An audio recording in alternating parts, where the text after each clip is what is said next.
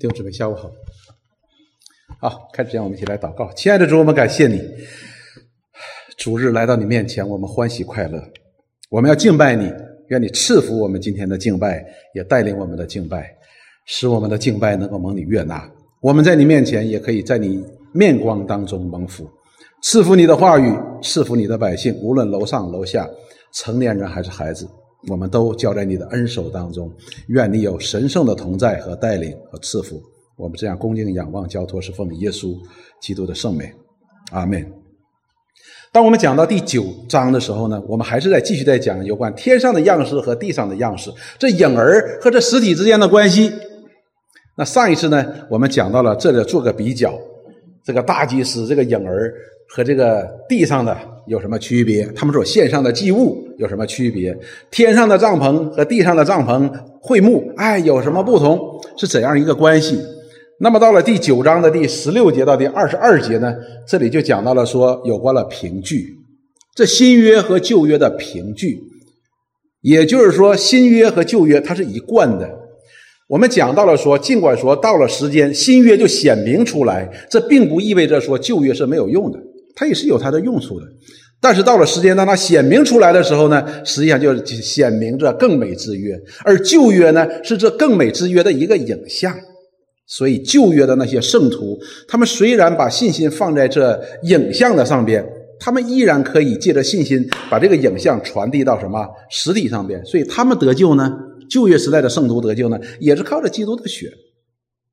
那么今天呢？我们讲的是还是天上的样式与地上的样式，这里讲的是更美之约的凭据，就讲到了凭据。好，那我们看凭据，它讲的是什么呢？说地上样式的凭据是十六节到二十二节。我们都知道希伯来书的论述呢是非常非常严谨的，那么凭据呢也是非常非常的重要的。所以我们看，既然讲到了样式，样式和天上的实体之间这个。地上的样式和天上的样式，你得有凭据作证嘛？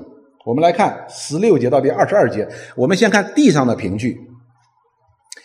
不不，呃，希伯来书作者在这里这样说：凡有遗命，遗命啊，就是遗嘱啊，就是遗嘱，必须等到留遗命的人死了才有效力的，对吧？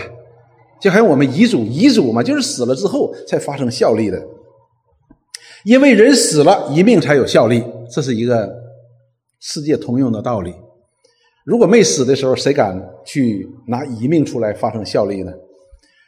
然后接下来说，若留遗命的尚在，就是这个人没死，那遗命还有用处吗？所以这个遗命呢，你就不能够没有用处的，因为他还活着呢，对吧？你不能够执行的。十八节说，所以因为前面这个例子，他说，所以前约也不是不用血力的。这里这是是个是一个双重否定，是个肯定。他说也不是不用血力的，也也是用血力的，就是这个意思，也是用血力的。血呢，我们知道代表着什么？生命，代表着死亡。所以呢，流血的表明是是有一个死在当中的，所以这个约呢是有死亡在当中的。只不过是旧约当中这个死亡死的是什么？前约的死亡。不是那个大祭司，是谁呢？是牛羊。所以那个血呢，也不是大祭司的血，是谁的血呢？是牛羊的血。我们看旧约当中是怎么来在做的。接下来呢，十九节他就说：“因为摩西当日照着律法，将各样的诫命全给众百姓。”这里就讲到在旷野当中，在西乃山，神把这诫命传给以色列人的时候，与他们立约的时候那个场景，所以是在。一会儿我们会看那段经文的，那么就拿朱红绒色绒和牛膝草，把牛犊、牛犊、山羊的血和水洒在这书上。这书是什么？就是神立约的那个石板。然后接下来说，又洒在众百姓的身上。这是双方的哈，一个边是神，一边是神的百姓，都用血来洒上了。然后说，这血就是神与你们立约的凭据。所以这凭据是用什么力呢？是用血力的。接下来就说，他又照样把血洒在账目上和各样的器皿上，按照律法，凡物差不多都是用血洁净的。若不流血，罪就不得赦免了。所以这里边希伯来书的作者讲到了旧约所立的时候，是用血所立的，是在什么呢？在神与百姓之间有血，而且呢，当立账目的时候，就是神要与他百姓同在的时候呢，账目里边所用的一切的器具器皿都要用血来洁净。我们知道还用膏油去抹，目的是什么呢？要把这些洁净把它分别出来，然后归给神。这叫什么？这叫分别为圣，归给神使用。所以呢。在会幕当中所用的一切都是不可以普通人用的，甚至于都不可以看的。这个我我们是非常的清楚的，叫上官约柜会死掉的。你更不要说，你觉得说，哎呀，这个香的味道很好闻，我把它拿到我家里边去，我也点，这不挺好吗？不行的，那是专供圣会幕所使用的。所以呢，这里边讲到了说洁净。以及立约，它表达的概念是什么呢？是一个所属的关系，是个所属的关系。会幕里边所用的各样的器皿，被血洁净了之后，被膏油抹了之后，就要归给神。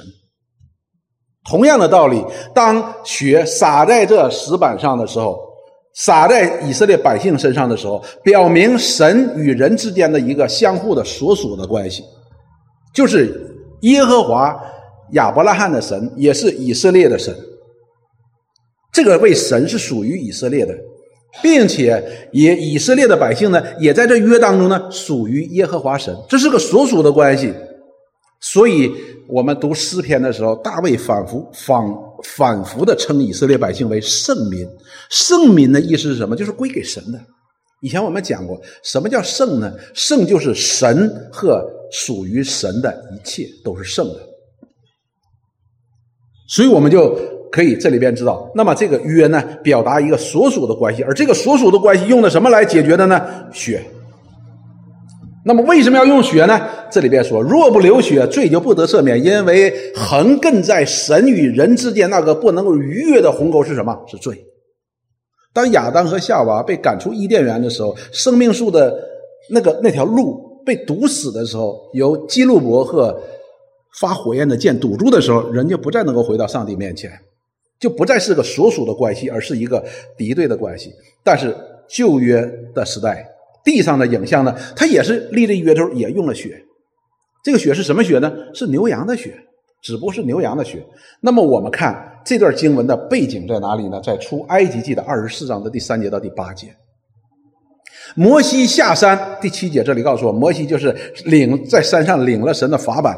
下来之后的话呢，将耶和华的命令典章都述说于百姓听。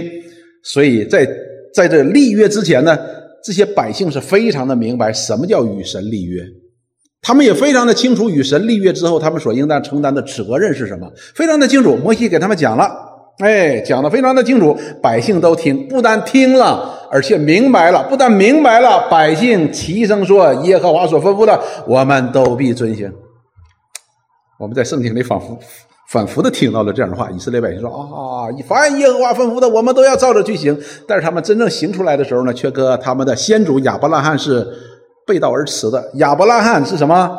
是凡耶和华所吩咐的，他就照着去行了。以色列百姓呢，凡耶和华所吩咐的，他就抱怨摩西，哈，是不是抱怨亚伦？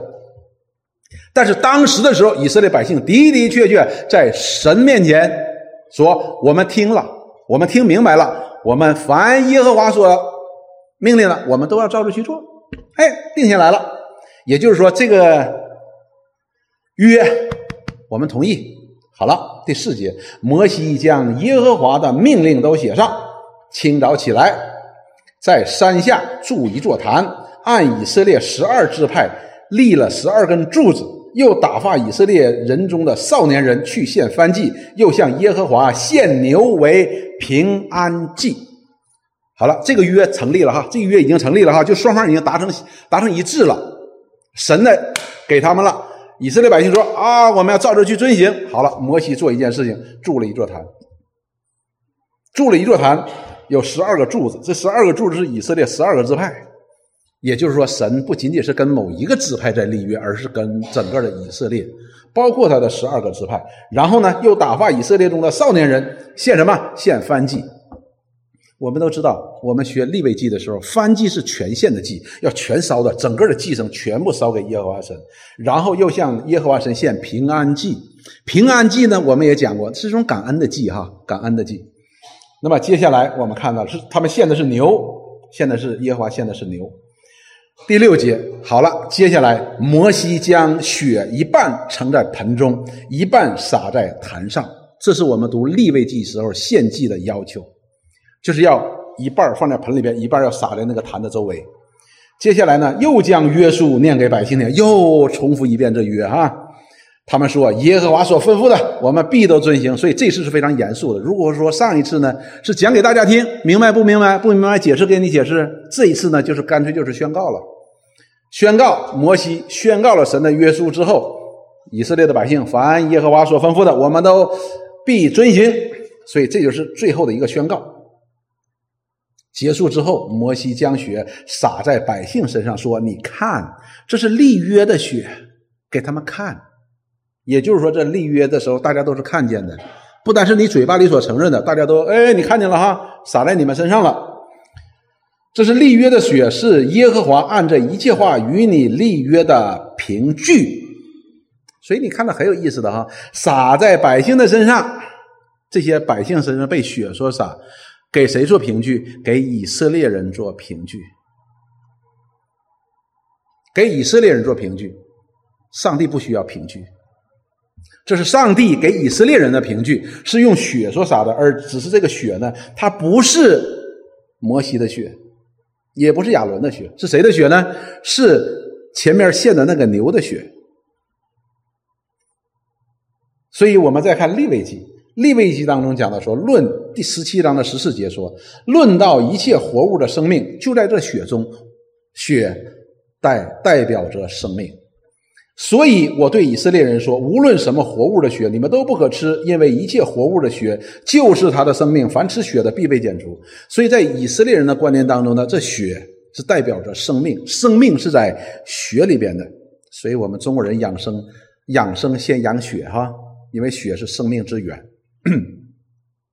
所以呢，我们看到了这里边，当用血。虽然是牛羊的血，但是立定这个约呢，表明的是洒了血的这些百姓呢是属于神的，而洒了血的这些百姓呢，耶和华神就做他们的神。这里就表达了一个什么？表达了一个生命的所属的关系。弟兄姊妹，听清楚，是生命的所属的关系，不仅仅是一个族族类的所属。我是以色列人，我就属于神，不是的。这是一个生命的一个所属的一个关系，所以当亚伯拉啊，当亚当和夏娃犯罪的时候，被赶出伊甸园的时候，神与以色列人啊，神与人之间的关系就破裂了，就破裂了，人不再能够回到上帝的面前。但是神却把这约给了谁？给了以色列人，给了以色列人，也是借着血来除掉了神与人之间不能够逾越的罪的鸿沟。而这血代表着什么呢？生命，就是用生命来赎了这些百姓，来归给他。所以旧约圣经当中所旧约所立的约呢，并不是没有牺牲的，是有牺牲的。只不过这牺牲不是用大祭司的血，而是什么呢？而是用牛羊的血。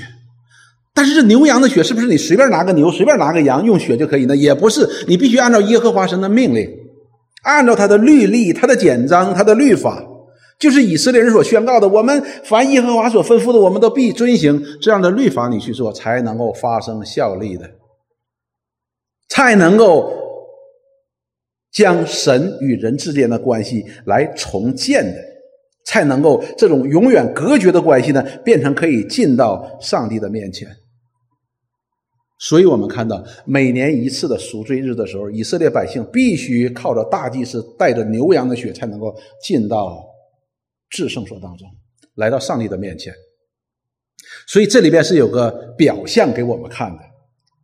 希伯来书作者这里告诉我们说：“哎，血是代表生命的，也就是说，人能够来到上帝面前呢，虽然在旧约当中，虽然是牛羊的血，但是它里边是有一个代价的。”生命的代价在里边，这个代价是谁付的呢？我们看不见，我们能看到的是什么呢？就是牛和羊。我给你举个例子，你就知道了。比如说我们，所以这就是凭据的意思哈。那么我们去看电影哈，你看电影的时候，你需要出示你的电影票，对不对？人家才能让你进去看。为什么你出示这个电影票才让你进去看呢？因为这个电影票是你买的。你说，哎，这是纯明弟兄给我的，那纯明弟兄买的。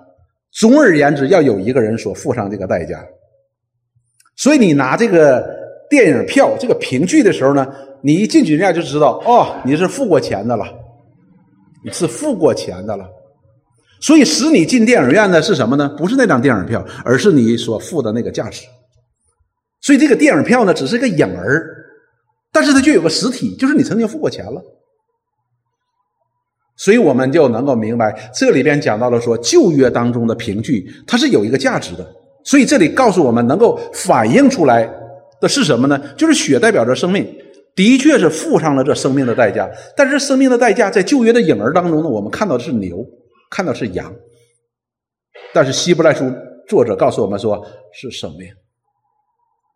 所以旧约呢也不是随随便便立的，它是天上有个实体的，你不可以随随便便的就，你否则你体现不出那个实体，你自己回家画个电影票，你进去肯定不让你进啊，因为你这个没有附加值哦。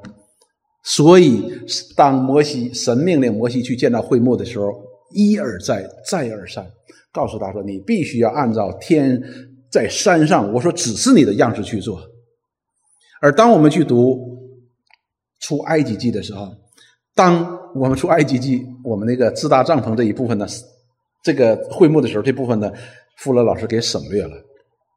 但是那里边也是很重要的。我们看，当摩西。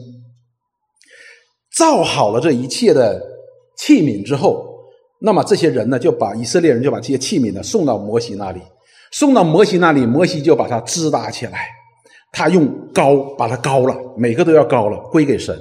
当他支搭的时候，每支搭一件事情，那里边就告诉我们说，这是按照耶和华神所吩咐的来做的，这是非常严格的。为什么？因为它有个实体。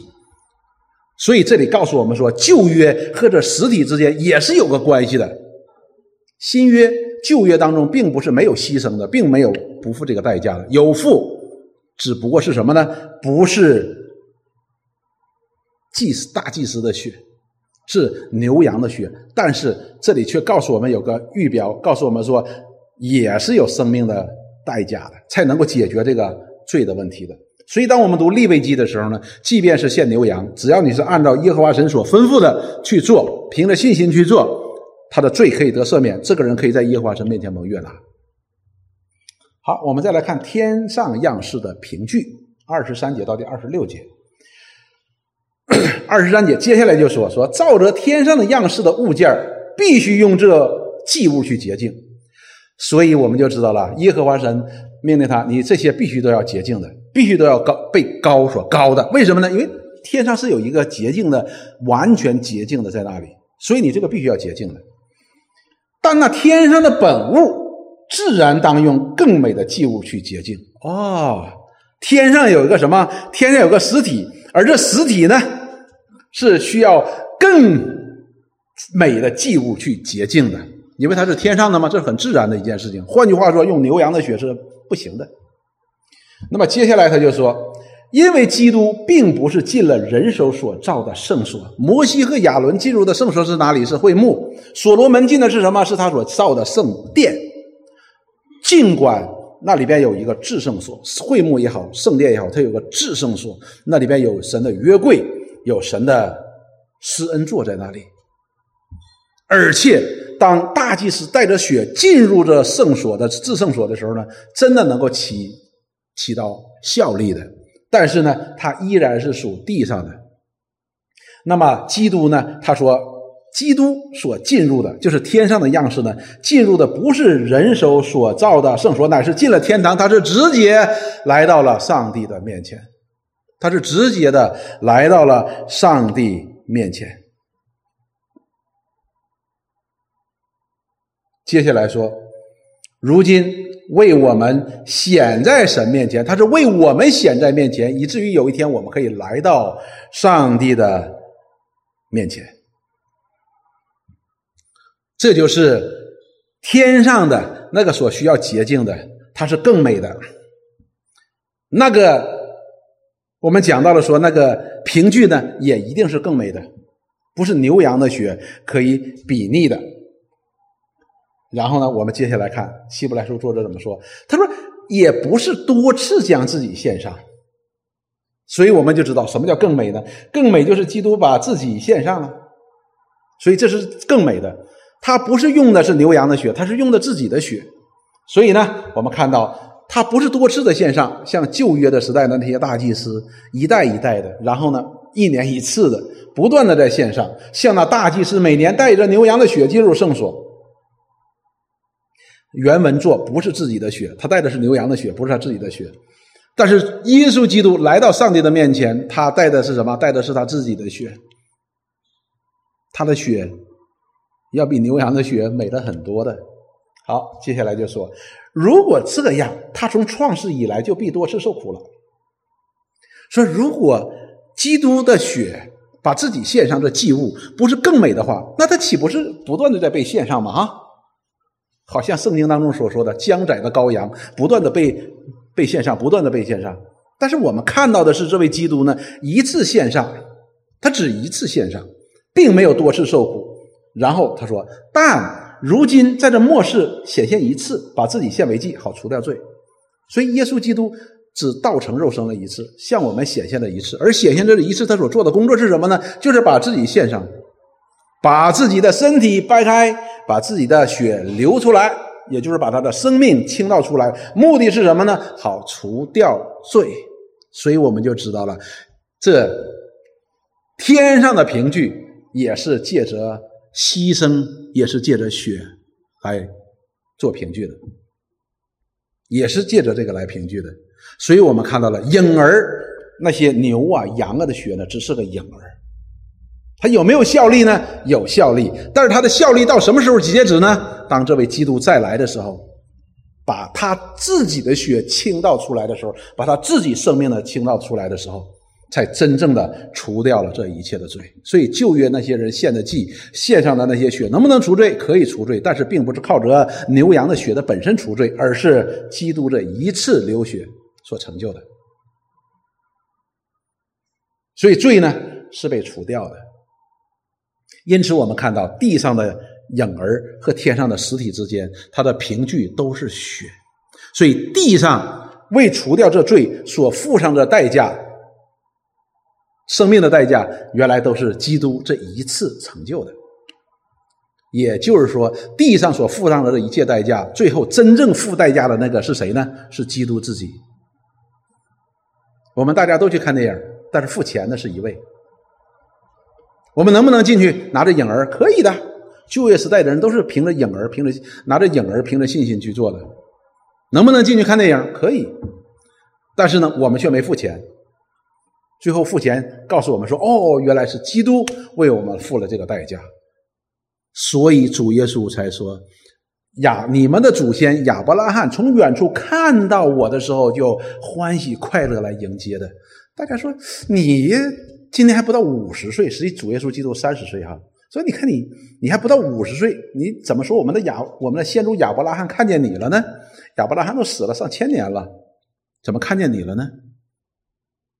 所以主耶稣在宣告，他就是那位实体的为神的百姓所付代价的那一位，他是在永恒当中。我们看彼得前书第一章的第一节到第二节。耶稣基督的使徒彼得写信给那分散在本都、加拉太、加帕多加、亚细亚、比推尼寄居的，是谁呢？基督徒嘛。彼得写信给在这个地方散居的这些基督徒，给他们写信。那么这些是基督徒哈，圣徒，圣徒。那么他是如何来称这些圣徒的呢？第二节他这样说：就是照父神的先见被拣选的。借着圣灵得圣洁的，以致顺服耶稣基督，用蒙他血所洒的，愿恩惠平安多多的加给你们。这里边我们看到，在形容我们这些基督徒的时候，彼得是怎样来讲的？这里边充满了热情。他怎么说？他说：“你们这些基督徒是什么呢？是照着父神的先见被拣选的。首先，我们是被拣选的，也就是我们今天能够得救，是上帝在永恒当中的旨意，是上帝在永恒当中的旨意，并不是某年某月某日的某一天，那 我们就突然我们心回意转，突然我们就良心发现，哎呀，我们就回转向上帝了，不是的。而是上帝在某年某月某日的每一某一天，显明了他在永恒当中对我们的拣选，使我们可以回转，我们才回转的。所以，我们得救是显明神的预定与拣选。好，接下来说，我们就知道弟兄姊妹，我们得救啊，这是一个百分之百的奇迹，百分之百的奇迹。我们如果去听了中国桥星期五晚上 Michael 弟兄讲的道呢，我们会更加的明白，神必须借着他的预定和拣选，我们才能得救。如果他不借着预定拣选，等着我们回转，那我们永远都不能得救，没有人可以回转的。所以，上帝必须用他在永恒当中的预定与拣选，我们今天才可以得救。接下来他就说，是借着圣灵得成圣洁。也就是我们是在圣灵里边超然的大能当中，将我们重生过来，将我们从死亡当中使我们活过来。因为我们是死在罪中，所以我们活过来必须要成为圣洁，我们才能够活过来的。这是神自己的工作，是圣灵超然大能的工作。有一个人叫尼哥底母，他曾经问耶稣。他问耶稣：“耶稣，我看见你所做的事情，我听见你所讲的，哎，我就知道你肯定是从神那里来的。如果你不是从神那里来的，你你你断讲不出这些话的，你绝对做不了这些事情的。”主耶稣说：“你看明白了哈，你必须重生。人若不重生，就不能够见神的国。听清楚，不是说你不能进神的国。”而是你不能够见神的国，这就是神借着先知以赛亚所说的：有些人他们看是看见了，却看不明白；有些人听是听见了，但是听不明白。但是这位尼格迪姆，他看明白了，他也听明白了。所以主耶稣讲的这句话，基本的意思是什么呢？是神是圣灵在你身上工作了。那么接下来。主耶稣才说：“你若你必须重生，你若不重生，你就不能进神的国。首先是你如果不重生，你连见都见不了。一个死人怎么能够见神的国呢？就好像你面对一个死人，你告诉他：‘哎，快起来，快起来吧，外边挺冷的。’有用吗？没有用的，死人。然后尼格迪姆说：‘你让我重生，重新生一遍，难道让我回到妈妈的肚子里边再重新生一遍吗？’”主耶稣就用个比喻说：“你你看那芦苇，那芦苇在飘来飘去的哈，在动。他说你就知道有风吗？你看不见风，但是你知道今天风很大，为什么呢？你看那树在晃来晃去的。他说圣灵重生人也是如此。为什么？因为人不能够明白，人不能够明白，这死在罪恶过犯当中的人怎么就活过来了呢？所以主耶稣也没有跟我们讲。”他只是告诉我们，这是圣灵的大能，是神自己超然的大能。以佛所书当中的第二章那里也告诉我们，只是告诉我们一件事情：当你们死在罪恶过犯当中的时候，神使你们在基督里活过来。怎么活的？你也不知道，我也不知道。所以就是我们，所以我们说这是完全的恩典，这是完全的恩典的。所以我们看到了哈，是神在。创世以前的预定与拣选，又借着神自己圣灵的神的灵的超然的大能，使我们活过来，以致顺服耶稣基督。因为当我们没有重生得救之前，我们是不能够顺服基督的，我们是不能够顺服上帝的。因为当人犯罪之后，亚当和夏娃犯罪之后，所有的人就活在自我为中心当中，活在自我为神的当中。这一点我们在《创世纪》当中已经看得非常的清楚。哈，那个叫拉麦的人是不是？哇，老子天下第一，谁损我我就打他，谁谁欺负我我就杀了他。而这里告诉我们说，我们就是因为神的恩典，这样的拯救的恩典、拣选与拯救的恩典在我们身上，所以我们可以顺服基督了。否则我们是不能够顺服基督的。我们为什么要顺服基督？这里为什么没有说，哎，你顺服神啊，顺服圣灵啊？当然要顺服神、顺服圣灵，而是要说顺服，以至于可以顺服基督呢？因为我们是蒙他血所洒的，好像当年摩西。将那血牛羊的血洒在他的百姓当中了，因为我们是在基督的救恩当中属于神的，我们也是属于基督的，所以我们对他的顺服是应该的。当神讲到说以色列百姓应该顺服他的顺呃，应该顺服他的律例典章的时候，怎么说？你们要纪念是耶和华神，你们先祖的神将你们带出了埃及，对不对？进入了那应许之地。这是有一个拯救的恩典在当中的。我们在基督里也是一样，我们是在基督里蒙基督的宝血所洒了，他付了这个代价，所以我们顺服基督是正常的，是应该的。如果我们读启示录的时候呢，有一段经文是非常好的。当那生命册摆在约翰的面前的时候，他突然发现有个问题，就是没有人可以把这个生命册打开，那里边记着所有基督徒的名字。重生得救的基督徒的名字，但是没有人可以打开，所以约翰在那里就大哭，说：“这这这这打不开呀，这怎么办呢？”所以长老那些七十二长老告诉：“不要哭，不要哭，有一位他是可以打开的，他不但可以打开，他是配得打开的。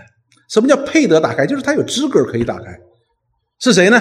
就是那坐宝座的羔羊，就是这位基督。为什么他有这个资格呢？因为那生命册当中记的每一个人都是借着他的宝血所杀的，都是借着他的宝血的流出所买赎回来的，所以他是有资格的。每一个都是他用他的生命、用他的救恩所拯救出来的。接下来说，愿恩惠平安多多的加给你们呢。所以我们看到这位上帝要在基督里赐给我们何等的恩惠，所以我们称这福音叫全备的福音，称这救恩为全备的救恩。如果我们参加过中国桥的时候，当讲到了这以佛所书当中提到这恩典的时候，有些时候我们会把这个恩典，麦克莫兹告诉我们，有些时候把这个恩典呢的范围呢缩小太小了，而圣经告诉我们全备的救恩。什么叫全备的救恩？不仅仅是一个救恩。全备的救恩当中也包括这救恩的开始和这救恩的结束，但其中所需要的一切，都包含在这救恩当中。我们中国人讲说“师傅领进门，修行在个人”，这不是我们的恩典的观念，恩典是全备的。从开始到结束，所以圣经也说，在耶稣基督里边所赐给我们的信心，他才是信心的开始的，也是结束的，创始成终的。所以我们看到这天上的样式是何等的完全，但是却可以借着地上的样式帮他显明出来，尽管有些模糊，但是这代价都是一样的，都是血，血都代表着生命。虽然旧约的那些大祭司，他们不是用自己的血，因为用自己的血也没用。我相信，如果用自己的血可以做到这一点的话，我估计摩西、亚伦很愿意的，那些大祭司很愿意的。但是你不行，我们的血都不行，我们的血液里头渗透着罪，不能除罪，因为我们里边都有罪，我们除什么罪呢？但是却可以助借着这牛羊的血，让我们看到天上有一个更美的。地上要多次献上，天上一次就结束了。所以天上的也有这样的凭据的，是基督他自己，他不但是大祭司，并且把自己献上，把自己的血拿出来流出来，把自己的生命倾倒出来，来使我们今天真正的能得洁净的。所以我们看到这影儿和这实体之间的凭据呢是一致的，是完全一致的。好。我们接下来再看第九章的二十七节到第二十八节，这里称这个凭据基督的宝血为更美之约的凭据。凭据是给谁的？当然是给你和给我的嘛，因为我们人都小信，你知道吗？我们需要个凭据，所以神说好，给你个凭据，我们就看到了这怎么样？基督他死了，他的血真的流出来了，这就是凭据。我们看二十七节到二十八节，说按照定命，人人都有意识，死后且有审判。这里首先把罪的本质给我们提出来了，而且告诉我们，神对着罪恶，他要采取的什么行动？人人都有意思，把所有的人都包括在内，没有一个人例外的。人人都有意思，死后呢要有审判，就是我们人人不但是有罪。而且我们的罪呢，要在上帝面前被审判。那么接下来说，像这样，这样的话，我们说谁能得救呢？啊，我救不了我自己啊。那么接下来说，像这样，像这种情况下呢，基督既然一次被献，担当了多人的罪，这里告诉我们是讲到了耶稣基督的第一次再来，就是两千年前他道成肉身降生在伯利恒，生生在马槽里边。好，他一次被献，他不但来了，不但把天国的福音带给了神所爱的百姓，他也把自己献上，真的把平安带给了神的百姓。还记不记得那些天使天君所唱的歌？在天在高处至高之处，荣耀归给神；在地上平安归于那些他说喜悦的人。我们当时讲的非常的清楚的。他什么叫在至高之处荣耀归给神？就是他道成肉身，可以成就那在至高之处上帝的旨意。他能够成就将神在万创世以前所拣选的那些人从罪恶当中拯救出来，使神的可以得到荣耀。什么叫在地上平安归于他所喜悦的人？就是那些在灭亡的绝望当中的人，可以借着他。所做成的救恩可以得到平安，与上帝之间的关系不再是敌人敌人的关系，而是父与子的关系，主人与百姓之间的关系，成就这和睦的关系。所以我们看到了哈，那么基督的一次的献上，担当了多人的罪，是许多人的罪啊。当他出生的时候，天使告诉玛利亚，告诉约瑟怎么说？所以你要给他起名叫耶稣，因他要将神的百姓从罪恶当中拯救出来，所以他是担当了神百姓的罪，把神百姓的罪呢都担当在他的身上，借着他从死里复活，显明他的救赎成功了。他的在十字架上被钉死，他的宝血所流出，他的功效足可以覆盖神百姓的一切的罪。那么接下来说，将来目的是什么呢？将来要向那等候他的人第二次显现，他还要再来。讲到他的再来，而第二次再来的时候呢，并与罪无关，所以他就不是要解决罪的问题了，而是要什么呢？乃是为救他们。所以圣经告诉我们说，主耶稣怎么说？所以当你听到那个声音，主要再来的时候，你们要昂首挺胸。为什么？因为你们得赎的日子近了。那时候是耶稣基督要拯救。他的百姓要将他的百姓带进他永恒的荣耀当中，就是蒙他宝血所洒的，在天上的帐幕当中所的约当中，他的百姓要将他带到神永恒的荣耀当中。当然，他也要审判这个世界，将一切的罪和罪相关的都把它毁灭，都把它毁灭。如果说我们看旧约。以色列人的献祭，特别大祭司献祭，哈，它有个人性的，也有群体性的。这我们讲立位祭时候讲过的。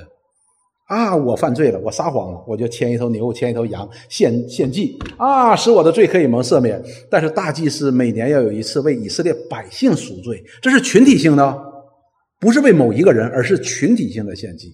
而主耶稣呢，在这里他一次献祭，就将所有的历世历代的神所拣选的神的百姓呢，就全部。都拯救出来，从罪恶当中拯救出来，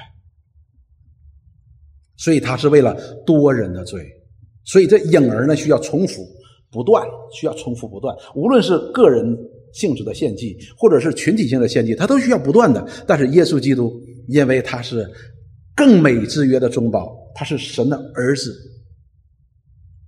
他给我们的凭据只需要一次，只需要一次。这就成了这凭据。我们来看 马太福音二十章二十七节到第二十八节，当主耶稣论到谁大谁小的时候呢，他这么说：“他说谁愿为首？为首啊，就当老大，就必做你们的仆人。正如人子来，不是要受人服侍的，乃是要服侍人，并且要舍命做多人的属下。所以他讲这句话的时候，当主耶稣讲这句话的时候，是因为以色列人看不起他。”我们今天的世界崇尚什么？一样的，崇尚金钱，有钱你就是老大；崇尚地位，你官比我大，你就是老大。然后大家就都服侍你。保罗话许说，这是世界上的原则，而天上的原则不是这样。所以那些人怎么样？如先知以赛亚所预言的，人们都蔑视他，人们都不看他，不值得一看。但是呢，主耶稣在这里告诉我们说，他虽然如此被人轻贱，但是他却是为首的。他要把自己的生命舍掉，做多人的赎价。多人的赎价是许多人的赎价。尽管人轻看他，但是他却是神的儿子。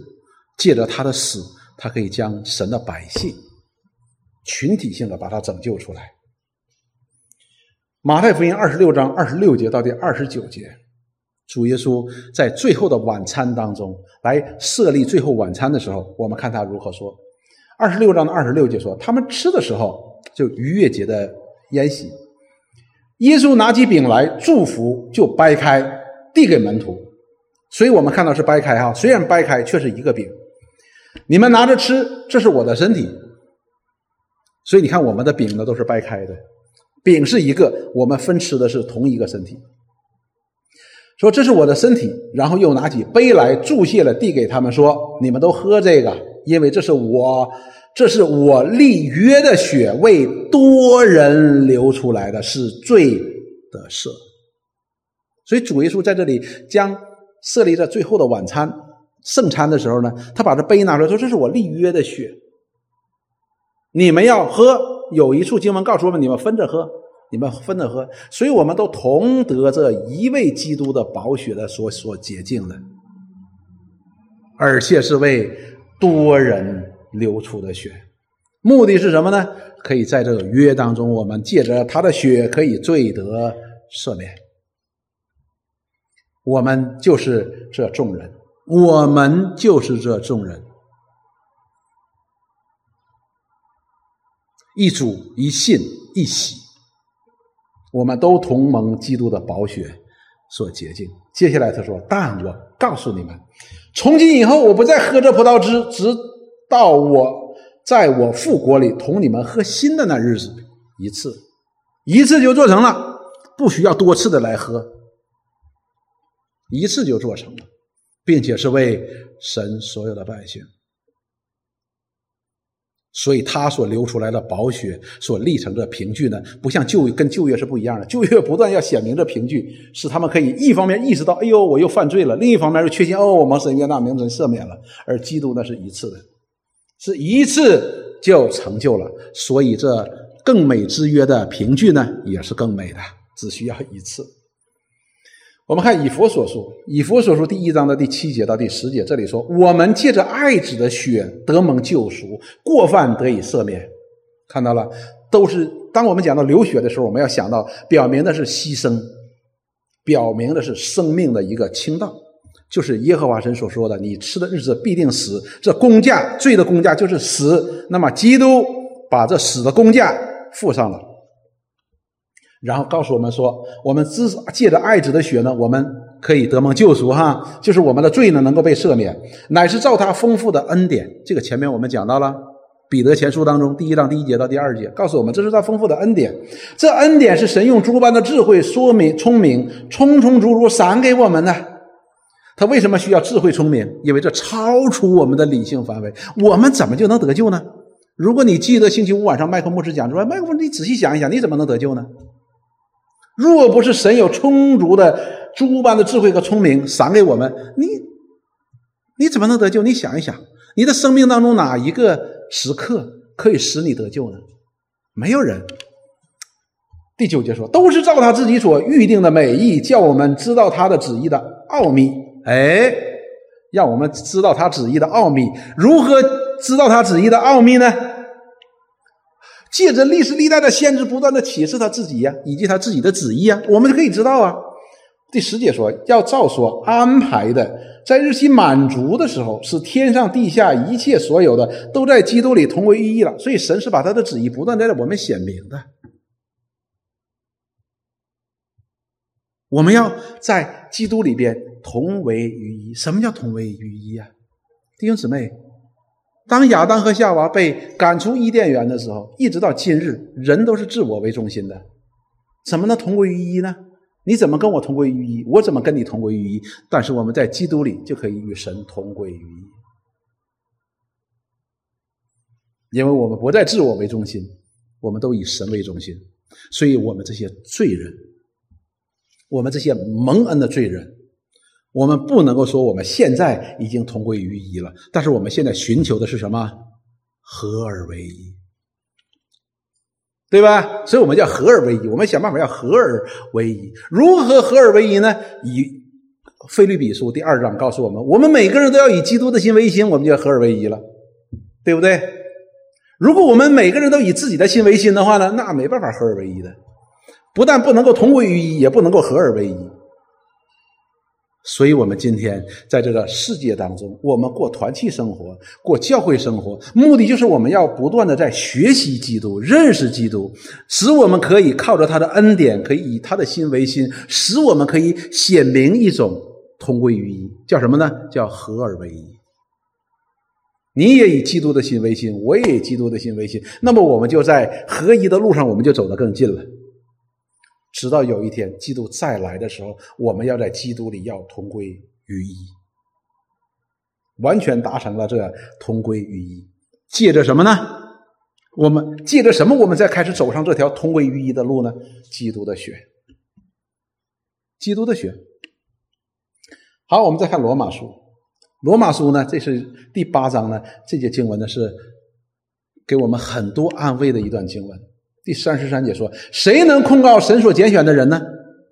你知道，当我们有罪的时候，呃，仇敌不断在控告我们，也有人在罪人也在控告我们。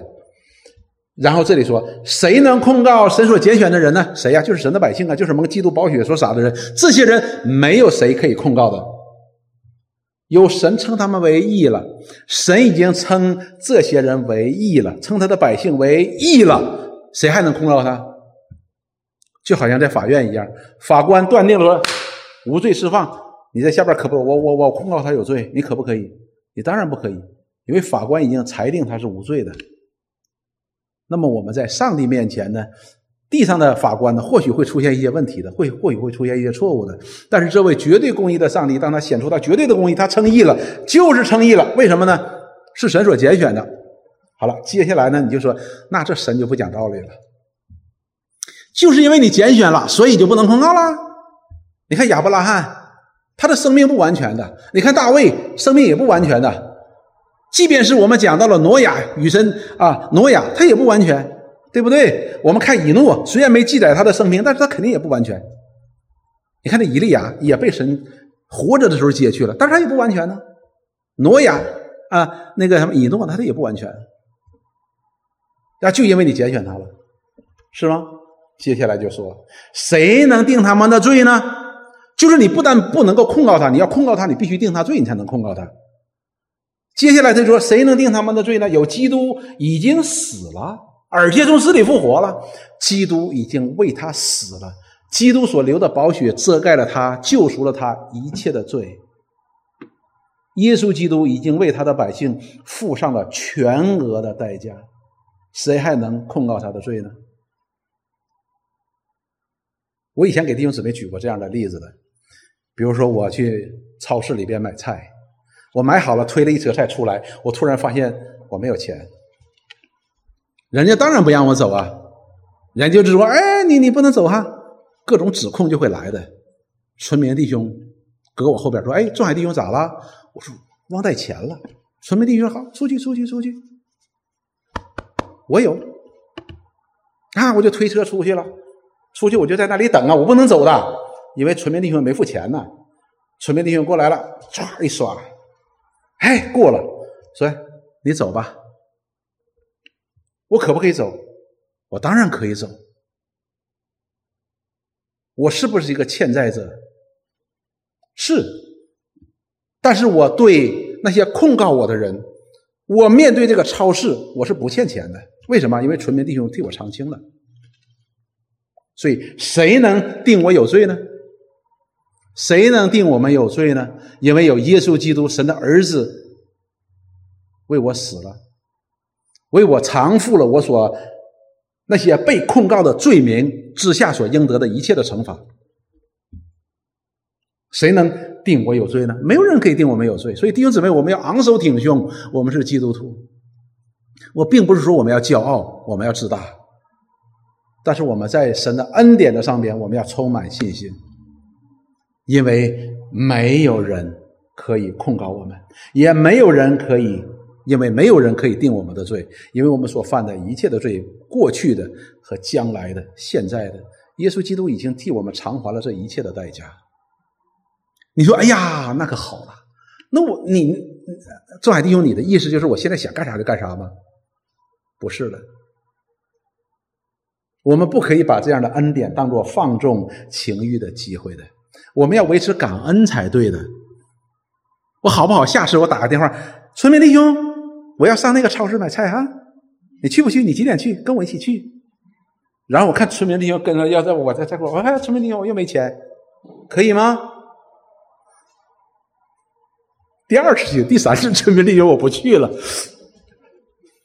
那我就是个骗钱的了，你知道吗？所以，一个真正的基督徒，真正明白我们是被基督的宝血所杀了，我们是怀着一个感恩的心的，我们会越来越多的什么远离这些罪恶。基督的宝血称为宝血，不仅仅是因为他曾经洗净了我们的罪，不仅仅是他洗净了我们的罪，还有什么呢？他给了我们一个新的生命，血是生命啊。而这生命是一个可以不犯罪的生命，所以弟兄姊妹，我们当今天讲到说这更美之约的凭据的时候，我们看到了基督已经死了。这里告诉我们说他已经复活了，而且现今在神的右边，还在替我们祈求。你就知道这凭据是何等的美。他不但死了，而且他复活了；不但宝血流出来了，而且真的洗净了我们的罪。你说你怎么知道？因为他从死里复活了。那么我们今天有如此美好的凭据，我们的信心是否就不应该再软弱了呢？应该啊，我用的词是应该。尽管我们常常会软弱，但是当我们回到话语神的话语的面前的时候，这里边已经告诉我们：谁能？谁能？谁能？谁不能。而且手里边有这样如此。的凭据，我们是否真不应该那么软弱呢？我们常常会把这凭据呢放在我们自己的身上，这是我们软弱的一个最基本的根源。我们会把我们这个救恩的确据呢放在我们自己的手里边，说我这两天表现的好，哎呀，我就似乎我得救了；我表现的不好，似乎就不得救。圣经告诉我们，我们要向着标杆直跑。什么叫向着标杆直跑？当小的时候，我们去参加运动会的时候呢，我们的那些教练呢，常常告诉你不要回头瞅，不要回头看。你要跑一千五百米，你可以回头看一看；四百米之内的，你都不要回头看，因为你回头看的一刹那，人家就追上你了。你只需要向前跑，因为什么？那目标是确定的，我们的救恩是确定的。所以我们常常说：“哎，我怎么跑得慢了一点？哎呀，我的鞋不好了。”这是全备的救恩，弟兄姊妹。所以呢，如果我们还在这救恩的凭据的上边挣扎的人，你要先把这个事搞清楚，就是我有没有得救，我有没有真正的重生得救。如果我们真正的重生得救的话，神一定会让我们知道，那个时候我们才可以开足马力，我们不会左顾右盼，而是像保罗一样向着标杆去直跑，因为这。我们的得救不在乎我们，是在乎神。我们只需要的一件事情，就是我们知道我们是重生得救的，这是我们要知道的。接下来，我们就要向着标杆直跑。我们向着标杆直跑的时候，我们可能没有保罗跑的那么快，不是问题；我们没有像保罗跑的那么直，这也不是问题，因为神量给我们的是不一样的。主耶稣在马太福音当中也告诉我们说，每个人的给的银子是不一样的，对吧？有五千两的，有两千两的，有一千两的，每个人是不一样的。我们就按着神所量给我们的，我们就往前走就好了。因为我们的这位主耶稣基督，他并非不能够体谅我们的软弱，体谅我们的软弱，不是我们可以一直在软弱里边，他是可以体谅我们。而是在我们的软弱当中，不断的显出他的刚强，使我们可以快跑，使我们可以成长，可以快跑。所以，神既不是因为我们好才救我们，他也不会因为我们有一些不好，他就抛弃我们，他不会的。所以，但是有一点，再花一点时间跟弟兄姊妹来讲，基督徒和非基督徒的跌倒和犯罪呢是不一样的，这我们要小心的。我们要省察我们自己，否则我们就会落到一种极端当中，就是我们会把主的恩典当作放纵情欲的机会。基督徒犯罪和非基督徒犯罪有不同。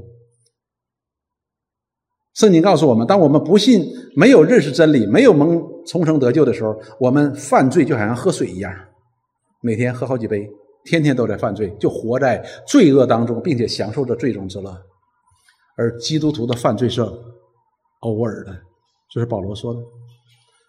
说：“亲爱的弟兄啊，你们中间若有人偶然为过犯所胜，你们这些属灵的人呐，你们要用爱心将他挽回，用温柔的心把他挽回回来。所以基督徒呢是偶然犯罪，弟兄姊妹，因为我们是有意识的，我们是分别左手右手，什么是对，什么是错的，所以我们是偶然犯罪。”所以，如果一个基督徒他常每天都在犯罪的话，那这是个问题了。第二一点，基督徒犯罪会有圣灵在里边责备我们。当然，不信的人也有良心的责备，不信的人也有良心的责备啊。比如说，他所受的道德的教育也会责备他，也会责备他，他心边也会不舒服的。但是，不同点在哪里呢？道德的责备和他的约束力是很有限的。过两天就忘了，但是圣灵从圣灵而来的责备，他会一直到我们认罪悔改为止，否则他就不会停止在我们的心中对我们的谴责和提醒。所以，如果我们有个罪，我们的良心一直在向我们说话，一直在责备我们，那么我们就知道这是从神的灵而来的责备，我们就需要马上认罪悔改。所以不信主的人，他可能有一些道德的谴责在里边，有些道德的责备，那过两天就忘了，就算了，过去就过去了。但是真正重生得救的基督徒不会的，而且呢，他对罪恶呢是极其敏感的，他对罪恶是极其敏感的。这是第二点，第三点呢？第三点是不信主的人，他犯罪呢，他就犯罪了。他是没有救恩的。我们可以说，不信主的人觉得说我无所谓呀，我犯罪你能把我怎么样？好像圣经当中所记载的那些愚蒙人怎么说？哪里有神？哪里有神？没有神呢？他可以这样说。但是我们今天知道，上帝把我们每一个人的罪恶都记在他的册子上，有一天他要算账。而基督徒。尽管这些非基督徒他们犯了罪不绝望，但是他们是真正的绝望，就好像诗篇七十三篇当中所说的，他们在滑地上边滑向了灭亡的深渊，他们自己都不知道，还觉得挺开心呢。基督徒不一样，基督徒是有救恩的，所以基督徒人的犯罪呢，犯罪哪怕是跌倒犯罪，他都不会绝望的，因为他都可以回头，因为回头的时候，主的救恩就在他的身上。主的赦免就在他的身上，他就可以重拾因犯罪跌倒所失去的喜乐，他依然可以喜乐。所以弟兄姊妹，对于一个基督徒来说，根本不需要掩盖自己犯罪，没必要，为什么呢？因为我们有救恩。当然，这并不意味着我们就可以没皮没脸的犯罪。弟兄姊妹，我们就知道这凭据对我们多么的重要。否则的话，我们若不明白这三点的话，我们就不知道这凭据是怎么这么美好呢？为什么叫更美之约的中保、更美之约的凭据？哎，它真的美。所以盼望我们能够像保罗所教导我们的那样。当然，这是圣灵在教导我们，是神在教导我们。要我们在认识他的上边，我们要竭力，我们要更加的殷勤。我们今天的一切的软弱，我们今天一切的小心，我们今天生命当中说我们呀缺乏恩惠，我们缺乏平安，我们总在纠结当中。保彼得怎么说？你去认识那主耶稣基督，就必使你脱离肉从肉体情欲所来的败坏，得以与神的性情有份。神的恩惠平安就多多的加给你。保罗这么说，保罗说你就得到了一个至宝，至宝就是最宝贵的，你得到了一个最宝贵的。那么，这位基督到这个世界当中来说，他将平安赐给他说喜悦的人。就是你，就是我。我们一起来祷告，亲爱的主，我们感谢你来到你面前。我们没有什么话可说，我们感恩，我们赞美你，已将这最美的凭据显给我们，就是你自己，你的死和你的复活，显明了你拯救的真实，并且给了我们确据。我们感谢赞美你。愿你不断的将这恩典启示在我们的心里，让我们可以竭力的去认识你，并在你里边所赐给我们这极大的恩惠，使我们在这条永生的道路当中，我们可以走得好，走得喜乐，带着平安，使人可以看到你在我们身上所施的这厚恩。我们感谢赞美你，我们祷告奉耶稣基督的圣名，阿门。